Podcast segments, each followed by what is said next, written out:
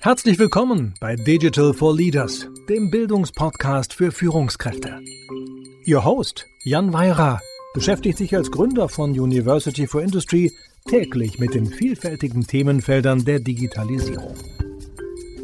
Lernen Sie von spannenden Experten und anhand von Praxisbeispielen, wie Unternehmen erfolgreich die digitale Transformation meistern.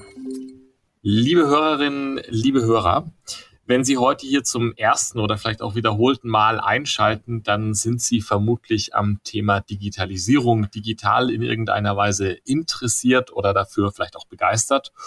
Und ähm, eigentlich gehe ich davon aus, von allem, was ich über meine Hörerinnen und Hörer weiß, dass sie auch in irgendeiner Form ein Leader in diesem Feld sind. Das kann sein, dass sie eine formale Managerin oder ein formaler Manager sind oder auch einfach jemand, der Dinge im Bereich Digital vorantreibt. Und das ist genau das, was ja auch so der Titel unseres Podcasts ist, Digital for Leader.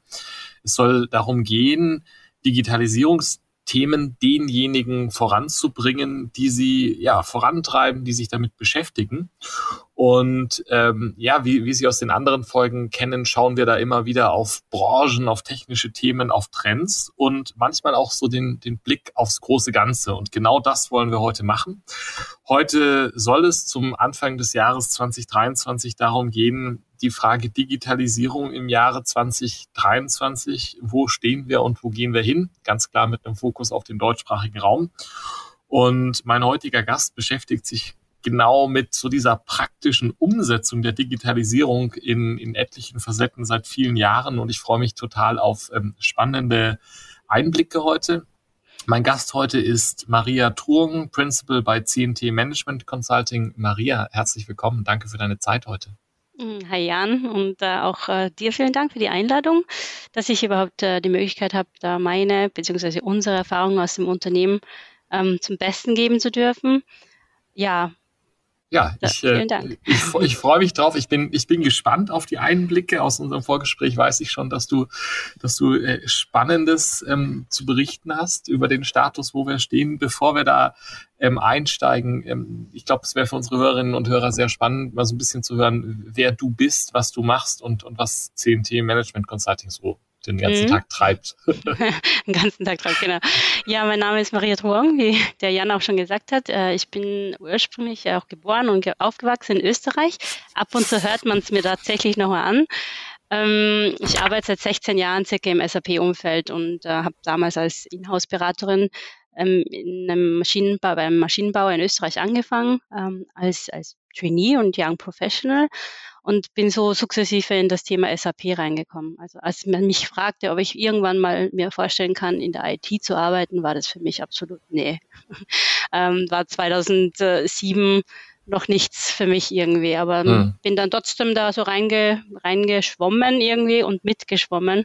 Und 2012 habe ich mich dann als externe Beraterin bei der CNT beworben, beziehungsweise ich wurde ich wurde beworben dort ähm, und ähm, ja innerhalb von doch einigen zahlreichen nationalen und internationalen Projekten habe ich mich da in erster Linie mal auf Logistikthemen spezialisiert, alles rund um äh, das ganze SCM. Ähm, und sukzessive war dann Richtung Datengovernance, Datenmigration fokussiert und ähm, das mache ich jetzt nach wie vor noch in meinen Projekten. Und die CNT, äh, die, die macht ja Implementierungsprojekte im Bereich SAP. Also wirklich von der Pike auf. Wir gehen da zum Kunden hin, machen so Templates, ähm, ergründen mit den Kunden ihre Prozesse ähm, und führen da wirklich ganzheitliche äh, ERP-Systeme ein. Ähm, mittlerweile auch viel im Bereich Cloud. Gibt es ja jetzt mittlerweile ganz viele Module rundherum, nicht nur diesen sogenannten ERP Core, wo man einfach die Logistikprozesse abbildet, sondern einfach auch ganz viele Module, die die SAP mittlerweile ja auch auf den Markt äh, gebracht hat. Ja. ja, und ähm, den Standort Mainz leite ich halt jetzt seit 2018 noch dazu. Ähm, es hat natürlich auch ganz viel mit Leadership, Personalführung, Vertriebsthemen, Recruiting zu tun. Ja. Und ja, das mache ich. Genau, und ich, ich glaube, und, und, das ist so das, das ist das Schöne und das ist auch das, wo, als wir uns kennengelernt haben, wo wir gesagt haben, dass, dass dieser Einblick, glaube ich, den du hast, ähm, vielleicht auch spannend ist ähm, im, im Kontext dieses Podcasts ist, ja, du bist ja im Prinzip an an einer der Digitalisierungsschnittstellen, ja, über, über dieses Thema SAP und eben auch der Breite, die da, mhm. die da stattfindet, ja, jetzt, jetzt viel in der Industrie unterwegs und damit ja genau in, in dem, ja, Spannungsfeld, in dem wir uns äh, in diesen Podcast-Gesprächen hier immer bewegen, ja. Ähm, Jetzt sind wir äh, ja Ende 2022, Anfang 2023 irgendwie so an einem Punkt, wo Digitalisierung ist jetzt irgendwie so nicht mehr so ganz neu. Ja, ähm, wir haben ähm, University for Industry da vor, vor sieben, ja fast siebeneinhalb Jahren damals gegründet und damals hat die Diskussion beim Mitgründer, ja, ist das nicht eigentlich alles zu spät, sich jetzt mit Digitalisierung zu beschäftigen? Ja, jetzt sind wir da sieben, acht Jahre weiter wo stehen wir denn im, im, lass uns mal auf den Dachraum vor allen Dingen yeah. blicken, ja. Wo stehen wir in Deutschland, Österreich und, und der Schweiz ähm, yeah. mit der Digitalisierung? Interessant, weil du gerade sagst, ja, wir sind jetzt doch schon seit sieben Jahren, sind wir nicht zu spät dran. Ich habe letzte Woche ähm, ein Gespräch geführt über innovative Ideen und mein Gesprächspartner erzählt mir, wie er vor 15 Jahren mit seinem Freund die Idee geboren hatte, über äh, die Kennzeichenerkennung ein Parkbezahlsystem zu programmieren. Ja. Und, und ich so, ja, umgesetzt hat es halt wer anderer, ne? Und ja, äh, es wird ja. zum Glück jetzt mittlerweile auch schon angeboten in vielen deutschen Großstädten. Ja. Aber es ist halt noch nicht so State of the Art, muss man ja. sagen, und äh, noch lange nicht äh, da, wo es eigentlich sein könnte. Mhm. Und es gibt so viele Anbieter mittlerweile auch auf der auf der Ebene. Ähm, in vielen Städten muss man sich dann 15 Apps runterladen und dann kann man da parken. Ja. Ähm, ja, da stehen wir, ne? Das ist genau das, was ich, also ich finde total witzig. Oder ich, ich stand auch im Bus letztens äh, und mir, mir wollte das Passwort von meiner, meiner Ticket, also meiner Ticket-App nicht ähm, ad hoc einfallen. Dann sage ich so, ja, dann nehme ich halt so eine Karte. Und dann sagt er, ja, mit Karte, ne? Und ich so, wie mit Karte? Ja, ja, nimm kein Bargeld mehr. Und das ist, das klingt jetzt super ketzerisch, aber ähm, das ist halt in Deutschland sowas für mich irgendwie so total überraschend, dass ich nur noch mit Karte zahlen konnte. Weil war, da haben wir schon noch Aufholbedarf. Also Kleinstunternehmen, ja. Dienstleister, ähm, ich glaube, das ist mit den Kosten auch verbunden, klar, äh, dass man halt mit Kartenzahlung auch entsprechend als, als, äh, hm. als Unternehmen Gebühren zahlen muss. Ähm, aber es würde halt einfach so viel erleichtern für den äh, Konsumenten einfach und für den Enduser in dem Fall auch. Ähm, und das ist halt schon, wenn du überlegst, wir sind in Deutschland, zahlen wir noch bar, in Schweden wollten die Bargeld ab, äh, ablösen schon und ähm, auf der anderen Seite hast du den Kryptomarkt, der Achterbahn fährt. Das ist halt die ganz andere Extreme. Ja. Ja. Also wenn ich das so, ich, ich finde diese Beispiele schön, weil ich, ich könnte jetzt zu jedem auch eine, eine Geschichte erzählen. Ja, ja. Das, das Parkplatzthema ist mir gerade eines meiner Lieblingsskigebiete eingefallen im Allgäu, wo jetzt gerade die Mail kam, die Parkraumbewirtschaftung ist jetzt mit Kennzeichenerkennung und da kam dann eine Waren-E-Mail, dass man sich bitte darauf einstellen soll, weil das so anders ja. wäre, ja, ja. wo ähm, für mich ist das so ein bisschen die Symptomatik eigentlich, an der wir stehen. Technisch ist das irgendwie alles gelöst und die Ideen mhm. sind ja auch nicht neu. Mhm. Ähm, anders als vielleicht in anderen Ländern haben wir irgendwie ganz schön lange gebraucht, mhm. aber irgendwie ist im Moment doch so ein bisschen ein Momentum endlich mal da. Ja, so ja. wie dein Beispiel mit dem Busfahren, wo man mit der Karte zahlen darf. Ist mhm. das was, wenn du jetzt so, ähm, und man kann jetzt viel meckern, dass das nicht flächendeckend ist und so weiter. Aber ist das sowas, wenn du, wenn du jetzt ins, ins Industrieumfeld, du bist ja viel auch, glaube ich, im Maschinenbau, in der Pharmaindustrie und so mhm. unterwegs, ja, mhm. wenn du so reinblickst, wo du, wo du sagen würdest, auch da siehst du das so, dass du dieses Thema Prozesse digitalisieren und Richtung Cloud gehen und so weiter. Ja, ist vielleicht nicht ganz so schnell im Dachraum wie in anderen Regionen der Welt, aber es ist ein Momentum da oder wie würdest du das beschreiben? Also ich würde schon sagen, vor allem jetzt wegen Corona merkt man halt schon tatsächlich, wie, äh, wie viele Unternehmen auch ähm, das Momentum genutzt haben, mhm. weil ja, Produktion wurde zurückgeschraubt. Man hat halt einfach auch äh, mehr Ressourcen aufgrund von ähm, wirtschaftlichen Rückgang, ja, Krisen etc. Ähm, und da hat man schon, der eine oder andere hat dann die, die Chance genutzt und hat die gewonnenen Kapazitäten halt in IT-Projekte auch sinnvoll umgesetzt und okay. genutzt.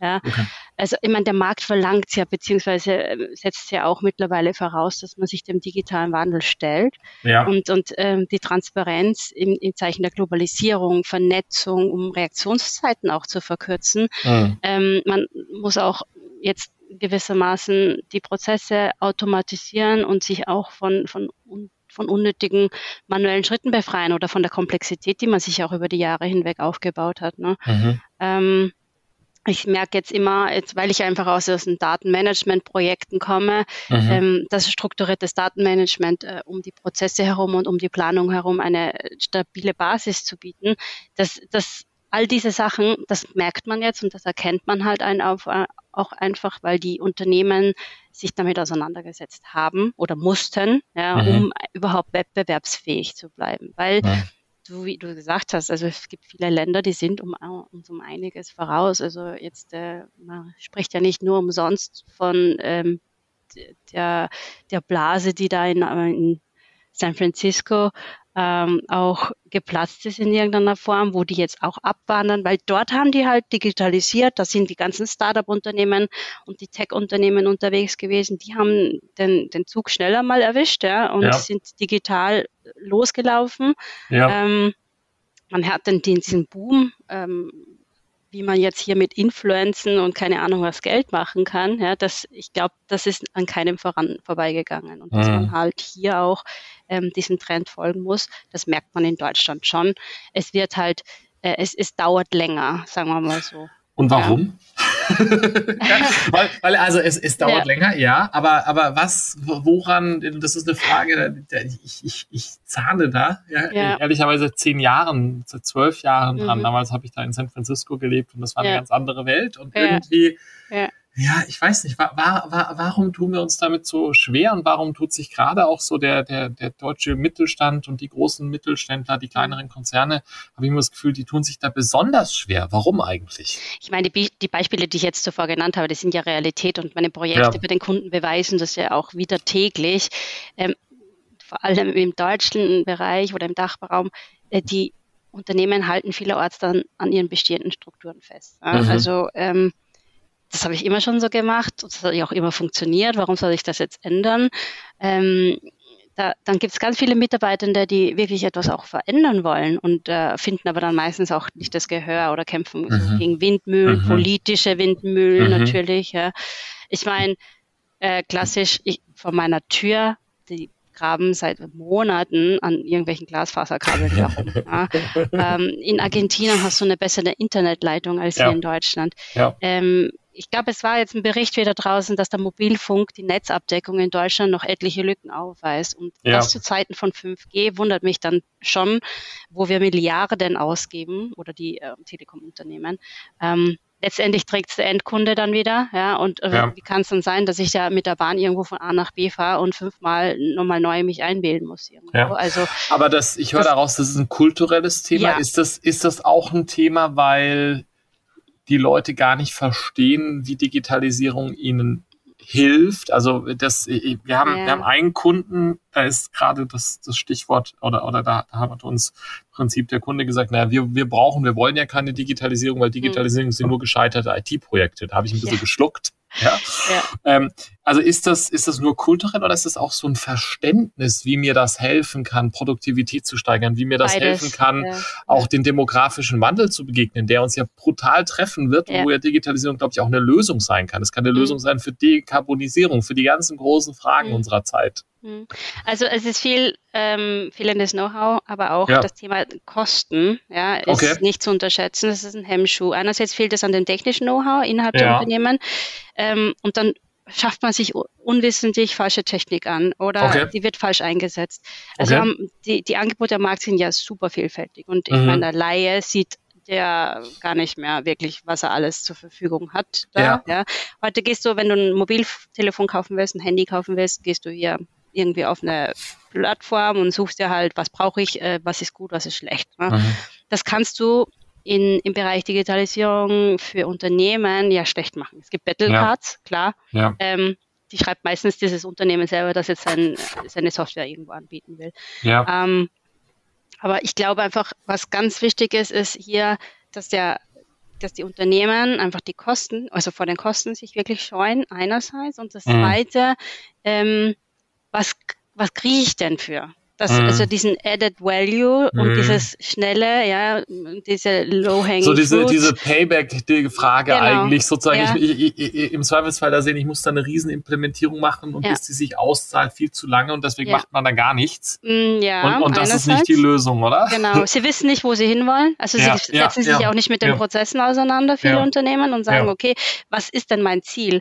Ähm, und dann wird halt ganz oft auch ähm, der User gar nicht gefragt. Ne? Und äh, mhm. was sind denn mhm. die, die, die, die, ähm, die Pain Points heute im Unternehmen? Was, ähm, was hält dich auf an der Arbeit? Ja? Mhm. Ähm, welche tausend Schritte könnten wir uns eigentlich sparen, weil äh, wir digitalisieren würden, weil es eine Funktion gibt heute schon in einem System, ähm, die keiner kennt. Ja? Mhm. Und das ist, glaube ich, einer der, der großen Hemmschuhe. Und ähm, gescheiterte IT-Projekte kann ich viel dazu sagen. Das, das glaube ich ja. Ähm, ja, es ist auch tatsächlich so, wenn du jetzt zu einem Kunden gehst und die machen jetzt ein Projekt, da sagt dir der Enduser, mit dem du arbeitest, oder der Key-User sagt, ah ja, du bist ja jetzt schon der dritte Berater oder die Beraterin, die da jetzt hier hockt und äh, irgendwie sind wir nie fertig geworden. Mhm. Ja, und die sind ja auch schon komplett gefrustet, die Leute. Mhm. Und gescheiterte IT-Projekte da mangelt es halt oft an Change Management, das nicht stattfindet. Ja, jetzt lass uns mal positiv aufs Jahr gucken. Ja, ja also weil, weil ich glaube, also ich, ich, ähm, ich sehe es, glaube ich, auch auch wie du, ich mache auch diese Erlebnisse, ich habe gerade das Beispiel genannt, ich sehe aber durchaus das positive Momentum. Und wenn wir mhm. jetzt an, an unsere Zuhörerinnen und Hörer denken, ja, Männer und Frauen, die was bewegen wollen, Führungskräfte, mhm. die es angehen wollen, ähm, äh, gibt sozusagen so das Kochrezept, wenn jemand sagt, ich möchte mich mit Digitalisierung und das ist vielleicht noch enger einschränken auf den, den, den Teilbereich, in dem du ja wirklich unterwegs bist, also mhm. auf dieses Thema Datenmanagement, Prozessdigitalisierungen und so weiter. Ja. Mhm. Wie sollte ich da vorgehen, damit es ein Erfolg wird? Also ich als Führungskraft äh, da gibt's ein paar so Sachen, ja, die man auf jeden Fall über den Tellerrand hinwegblicken. So einen Schritt zurück, das Gesamtbild sehen, was ich auch gesagt habe, was will ich denn in Zukunft ja. erreichen überhaupt damit? Ähm, und auch Eventualitäten berücksichtigen. Was okay. könnte denn noch passieren? Also es ist ja nicht nur jetzt das kleine Unternehmen, ich könnte ja was dazu kaufen. Ja, auch das äh, im Hinblick Richtung Digitalisierung mit ein also in, in, Betracht ziehen. Also so, ähm, so ein bisschen in Szenarien denken, ja. die auch so ein bisschen aus der Komfortzone hinausgehen. Genau, ja. genau mhm. Ja, mhm. sich mit der Materie auseinandersetzen, Technik, die Möglichkeiten kennen, aber vor allem auch die Anforderungen vom Unternehmen und die Zusammenhänge innerhalb des Unternehmens verstehen. Das ja. ist, glaube ich, ganz wichtig. Und ähm, ich glaube, das Um und Auf ist einfach, die Führungskräfte müssen halt eine Änderung wollen und vorleben und auch diese mittragen. Ja, also okay. das ist halt einfach das Um und Auf, es ist das strukturierte Change Management, das kommt jetzt immer mehr. Ähm, agil kann man ja dran arbeiten. Jeder arbeitet agil heutzutage. Ja, mhm. also das ist ja mhm. schon so ein Schimpfwort mittlerweile. Ja. Ähm, aber ich glaube, da kommt man halt schrittweise und sukzessive dran. Und ähm, du darfst halt einfach nicht nach Kennzahlen nur arbeiten. Red mit den Usern, red mit denen, die das Werkzeug am Ende dann auch benutzen wollen und müssen. Mhm. Ähm, weil sonst kriegst du nämlich den Boomerang, da kommt dann die Interakzeptanz und dann hast du diese gescheiterten ähm, IT-Projekte, die, die wir jetzt vorhin okay. besprochen haben. Okay. Ja aber wirklich ganz mutig auch. Geh, geh auf die bestehenden Strukturen mal aufbrechen, Pionierarbeit leisten, nicht darauf warten, dass jetzt der Konkurrent das so macht und dann halt auf den mhm. Kauf springen. Ja, wenn man sagt, das, das heißt, eigentlich, eigentlich sagst du mal machen. machen, ja, also, wirklich. Also das tun. große Bild anschauen und dann irgendwie schon wahrscheinlich priorisierend natürlich vorgehen, aber ja. im, im, im Zweifelsfall gibt es ja mehr als genug zu tun, oder? Ich meine, wenn du heute ein Unternehmen gründest, du wirst ja nicht gleich super viel Umsatz und auch Gewinne ab, ab, ähm, mhm. abbekommen davon. Das muss man halt dann investieren mal. Und also mhm. diese, diese Kosten, diesen Hemmschuh der Kosten, ähm, ich glaube, dem kann man auch mal ein bisschen so im Vorfeld schon den Zahn ziehen, wenn man sagt, okay, ich mache ähm, so Vorstudien, ich mache einen Workshop mit einem äh, Softwareunternehmen oder Implementierungspartner, so wie es jetzt die CNT ist. Das machen ja. wir ganz viel. Ja. Und in diesen Workshops und das, also die Sales Cycles, die werden mittlerweile ganz groß und äh, wirklich äh, lang, weil wir tatsächlich mit den Usern auch Workshops haben, wo mhm. wir ihre Prozesse mhm. nochmal ergründen und sagen, okay, das äh, kann man abbilden, das ist ja Standard. Ja? Und ja. wirklich auch den Fokus vielleicht wirklich auch wieder auf den SAP-Standard oder in dem Fall auf einen ERP-Standard zurück, ähm, auf Line-Prozesse. Ah, Weg von deinen 1000 Schritten, sondern mach halt einfach nur 50. Finde ich total interessant, weil, weil ähm, du, du bist äh, ja unterwegs in, in diesem IT-Bereich, wir mhm. sind das in diesem Bildungsbereich ja. und wir sehen aber eine ähnliche Tendenz bei unseren Kunden, wo, wo wir einen Wandel sehr stark sehen. Vor, vor drei, vier Jahren war es noch sehr, sehr stark, ich möchte das Standardding haben und gib mir das. Mhm. Und wir arbeiten viel mehr mit unseren Kunden zusammen, wir nennen das Analyse und Design, ja, ja. wo wir genau Workshop-basiert, Interview-basiert mit den Endnutzern, mit den Lehrern Lernenden dann mhm. arbeiten. Mhm. Und ich bin da so dankbar dafür, dass Kunden da bereit sind, sich darauf einzulassen, weil, und ich, ich kann da auch sehr stark die Parallele, ich glaube, Lernen und IT sind ja nicht ganz so anders, ja, mhm. weil je besser ich das verstehe, desto schlanker und zielgerichteter kann ich das machen und damit habe ich viel mehr Effekt am Ende. Ja, ja, genau. Und, und das kostet vorneweg mehr Aufwände, mhm. ja, wie, wie du gesagt hast. Das ist ein mhm. längerer zeitlicher Zyklus und ist mehr Aufwand vorne. Aber das Ergebnis passt halt dann, ob das jetzt eine IT-Lösung ist oder eine Prozessdigitalisierung oder, oder irgendeine andere Digitalisierungslösung oder eben auch Bildung für die Digitalisierung. Ich glaube, das passt einfach besser. Ja, ja. Also und vor allem, man bindet halt einfach die Leute ein, die auch wirklich damit dann tun müssen mhm. ja, und, und arbeiten mhm. müssen. Und mhm. ähm, die, die fühlen sich abgeholt, die fühlen sich mhm. angehört und vor allem sind sie ein Teil eines erfolgreichen Projektes dann, wenn man die von mhm. vornherein einfach auch mit reinnimmt. Die, ähm, die nehmen ein Stück weit vielleicht auch die Entscheidungs, äh, die Entscheidungsmut, ja, mhm. ähm, dem Entscheidungsträger oder den Führungskräften Stakeholdern, wie sie alle heißen, ja, die, die das Geld dann locker machen, ähm, die nehmen denen vielleicht auch ein bisschen so diese Entscheidung ab, äh, was, was hole ich mir dann ins Haus? Weil das, ja. Das ja. brauche ich ja dann am Ende des Tages und mit dem werde ich ja arbeiten. Ja. ja. Also wenn, wenn wir jetzt nochmal aufs große Ganze gucken, was wir heute ja diskutieren, dieses Thema Digitalisierung 2023, wo stehen wir? Ja, ich glaube, wir haben, haben so ein bisschen rausgearbeitet. Das Glas ist halb voll und halb leer. Ja, aber ähm, ich glaube auch ein, eine relativ einfache Anweisung, ähm, zu sagen so, ja, ähm, geht's systematisch an, aber bitte geht's an. So würde ich das jetzt mal zusammenfassen. Mhm. Ja. Genau. Ähm, genau. ich, ich hätte ich hätt noch eine Frage, die mich persönlich einfach als Einschätzung auch interessieren wird. So wie ich es verstanden habe, sind so zwei Schwerpunkte deiner Arbeit ja auf der einen Seite die Pharmabranche mhm. und auf der anderen Seite der Maschinenbau, aus dem du ja auch ursprünglich mal kommst. Ja, ja und das sind, das sind in meiner Wahrnehmung durchaus sehr unterschiedliche Branchen, wie die funktionieren, wie stark reguliert die sind, was die für Zyklen haben und so weiter. Ja. Kannst du so ein, so ein bisschen so ein Spotlight setzen, wie unterschiedlich schwer oder leicht die beiden Branchen sich mit dem ähm, ja, Thema Digitalisierung kennen. Also ein bisschen sozusagen ja. so als, als, zwei exemplarische Branchen. Wir könnten noch zehn andere diskutieren. Aber wenn du die mal so ein bisschen gegenüberstellst, wo stehen die jetzt zum Anfang 23? Ja, ich glaube, über den Kamm scheren darf man sowieso nicht. Nein, ne? sowieso nicht, Aber, ist klar. Ähm, der Pharmabereich hat natürlich hochgradig auch andere Ressourcen zur Verfügung. Also an, mhm. andererseits weisen die Prozesse, die sie natürlich intern haben äh, und die Systemlandschaften aufgrund dieser ganzen Validierung und vorgeschriebenen, ähm, ja, die haben eine ganz andere Qualität abzuliefern auf einem IT-System. Ähm, haben die ja natürlich auch ein höheres Maß an Anforderungen aufzurufen. Okay.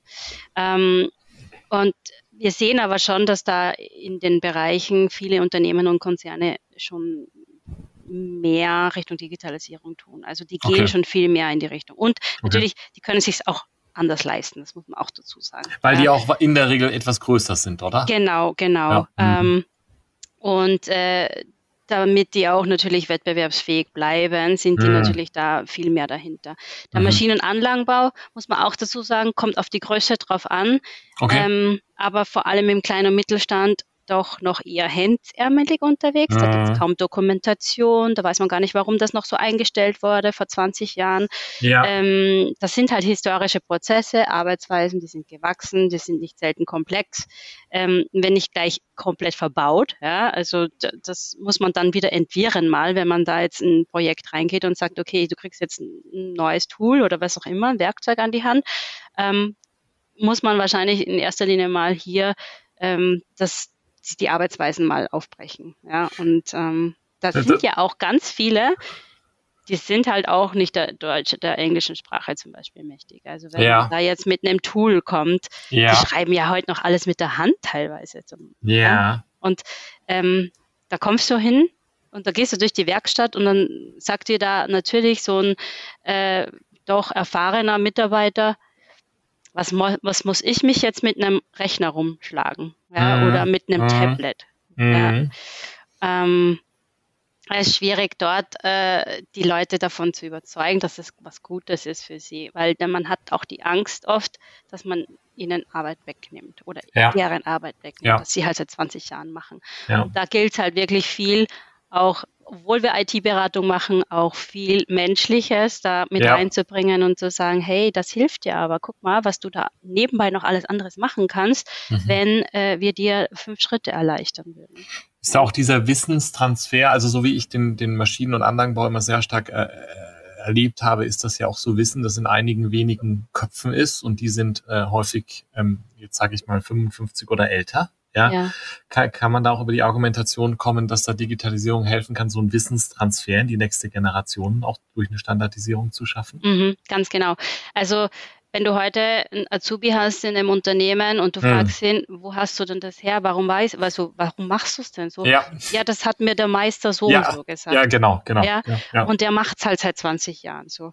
Aber der hinterfragt das gar nicht, der Junge oder die Junge, warum das denn so ist und ob man es nicht einfacher machen könnte. Ja. Ja, ja und ja. das ist halt ein bisschen dieses Wissenstransfer und durch die Digitalisierung wäre es, das wäre eine Chance, klar, mhm. ja, da mhm. ähm, einfach auch aufzubrechen. Das Ganze. Ja, also da, da bin ich gespannt, weil meine Vorhersage ist ja, dass dieses Thema Fachkräftemangel und demografischer Wandel neben dem mhm. Dekarbonisierungsthema in 23 eine wesentlich größere Rolle spielen wird. Ja. Schauen wir mal. Ja. ja. Und ähm, das könnte nochmal so ein Brandbeschleuniger, glaube ich, sein, dass der ein oder andere vielleicht mehr Mut hat, Digitalisierung doch mit mehr äh, ja, WOMA anzugehen. Ja, ja, also vor allem der Fachkräftemangel, glaube ich, ja. befeuert das massiv ja. jetzt. Maria, wir könnten, glaube ich, noch eine, wir könnten eine Stunde reden.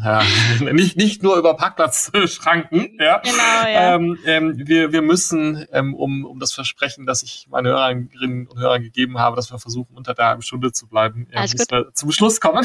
Ja. Wenn du, wenn du so diese Frage, ja, Digitalisierung 23, nochmal so auf, auf zwei, drei Punkte zusammenbringen würdest, was sind so deine Key Takeaways? Mhm kaufe und implementiere nur das, äh, was dein Unternehmen benötigt und auch verdauen kann. Das ja. ist ganz wichtig. Äh, binde alle deine Mitarbeiter äh, immer mit ein und berücksichtige ja. die Anforderungen des Unternehmens ja, und der jeweiligen Protagonisten.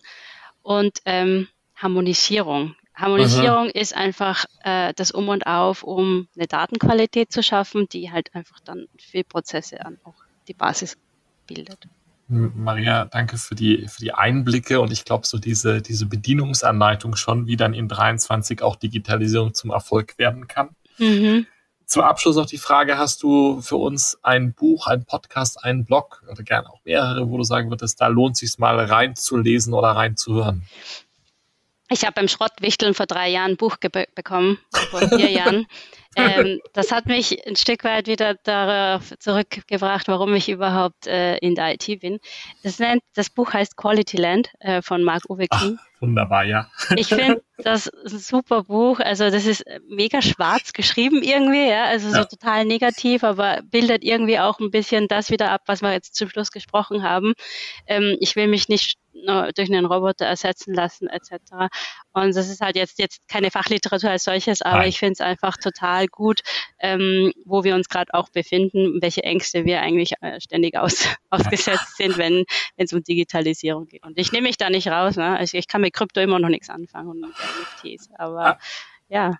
Also danke für die Empfehlung, die ich nur von ganzem Herzen unterschreiben kann, ob als Buch oder als ich habe es als Hörbuch äh, mhm. mal geschenkt bekommen. Yeah. Ähm, wunderbar, wunderbar inhaltlich auch an der einen oder anderen Stelle und auch wahnsinnig philosophisch und gleichzeitig Absolut. unglaublich lustig. Ja, genau. ja.